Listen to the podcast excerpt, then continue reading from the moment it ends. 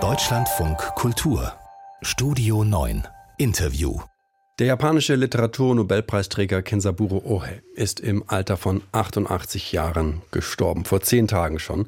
1994 hat er den Nobelpreis für Literatur bekommen.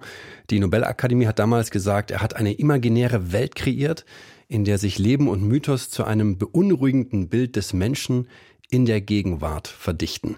Wir wollen wissen, was das heißt. Wir wollen an ihn erinnern und dafür haben wir die japanisch-deutsche Schriftstellerin Yoko Tawada bei uns. Sie hat ihn ein paar Mal treffen können. Schönen guten Abend.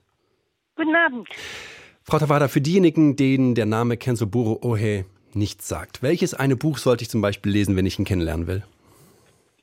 Ja, ich denke, der stumme Schrei, so heißt die deutsche Übersetzung, glaube ich. Mhm. Ja? Das ist total faszinierend, aber vielleicht etwas mühsam zu lesen. Und ich habe Angst, dass der Leser da abspringt und sagt, nein, ich will ihn nicht weiterlesen. Und dann für solche Leute möchte ich dann vielleicht doch Stolz der Toten empfehlen. Das ist ein bisschen leichter zu lesen. Okay, und der stumme Schrei, warum, stumm, der stumme Schrei, warum hätten Sie da sogar Angst? Ist das so ein kompliziertes Werk oder was macht das aus? Ja, das ist die sprachlich sehr sperrig, ja. Und das liegt nicht an der Übersetzung, sondern auf Japanisch auch. Viele Japaner denken, oh je. Und das ist aber wirklich faszinierend, weil, weil, und der Titel, ja, der Stimmeschrei, das klingt so harmlos, aber der japanische Titel ist ganz verrückt und das kann man gar nicht übersetzen, leider. Und das ist ungefähr so verrückt wie ein YouTuber im Römischen Reich. Ja. Das verbindet total die Vormoderne mit der Moderne und die ganz komplizierte Probleme der modernen Menschen werden so nicht psychologisch erzählt, sondern die Bühne ist dann so, so es wird verlagert in die mythische Bühne und die Sprache ist auch ganz neu und ja, also damals, das ist dann aus den 60er Jahren, damals war es neu, aber heute auch, weil heute werden ja viele Romane einfach so erzählt, ja, und nicht so, so die Sprache selbst steht im Mittelpunkt. War das und bei Kensaburo Ohe so, dass die Sprache im Mittelpunkt mhm. steht? Ja, fand ich schon sehr. Und ich, was seine Literatur ausmacht, ist auch diese Sprache und auch die Mut ja, so, so zu schreiben eigentlich. Man sagt ja heutzutage, ah, dieser Roman ist ganz gut geschrieben. Und bei Oe hat man immer gesagt, ja, das ist so schlecht geschrieben. Aber schlecht im ganz positiven Sinne. Ja? Schlecht das im positiven wie, Sinne. ja, so wie schlecht übersetzter, übersetzter Roman. Das heißt, man hat nichts geklettet, man hat nichts weggelassen sondern man hat bis zum letzten Detail versucht, alles sprachlich zu fassen und kein Wort ausgelassen. Und dieser Mut und Kreativität und, und Lust, ja, auch große Energie. Und das ist, das ist also, was ich dann in, bei ihm äh, ganz toll finde. Was waren denn seine großen Themen?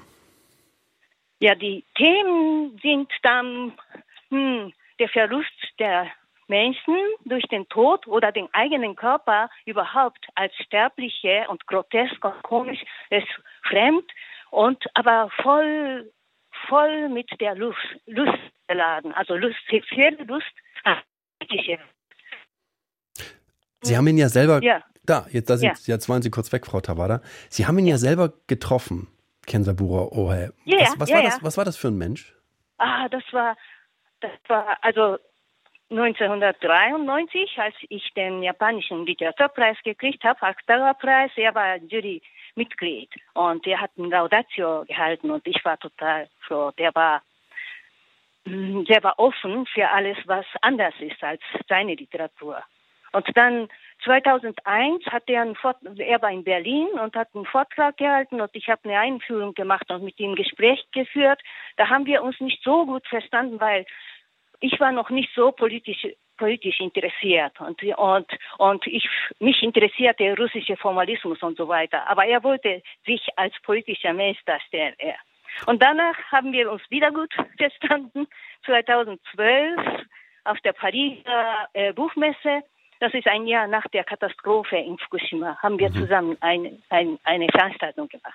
Ja. Zwei gute Treffen und ein schlechtes heißt summa summarum ja. ein guter Eindruck. Ja, genau. Jetzt haben Sie also gerade, mhm. mhm. Jetzt haben Sie gerade gesagt, jetzt haben Sie gerade gesagt, dass er ja sich als sehr politischer Mensch verstanden hat. Sie, hat, Sie haben gerade schon ja. die Atomkatastrophe, die ja. Tsunami-Katastrophe erwähnt ja. von 2011. Er war ja Atomgegner. Hat sich das auch in seiner Arbeit wiedergefunden oder hat sich dieser politische Teil von ihm von seiner Literatur klar abtrennen lassen? Naja, das ist er, er hat auch Bücher geschrieben, direkt ja, gegen Atomkraft und Atomwaffen auf jeden Fall. Und als politischer Mensch hat er immer ganz deutlich gegen die Atomwaffen gesprochen und auch für die Opfer in Hiroshima und aber auch Kriegsopfer überhaupt in Okinawa und in Korea auch sehr wichtig. Aber sein, sein Roman, seine Romane sind nicht so, dass da Opfer dort beschrieben werden und dass die Leser dann denken, ach, der Krieg ist schlecht, ah, Atomwaffen sind schlecht. So ist das überhaupt nicht, ja. Der hat die Literatur überhaupt nicht als Werkzeug für die Politik benutzt.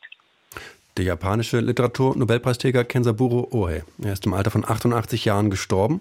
Und wir haben an ihn erinnert, zusammen mit der japanisch-deutschen Schriftstellerin Yoko Tawada, hier bei uns im Deutschlandfunk Kultur. Vielen Dank. Ja,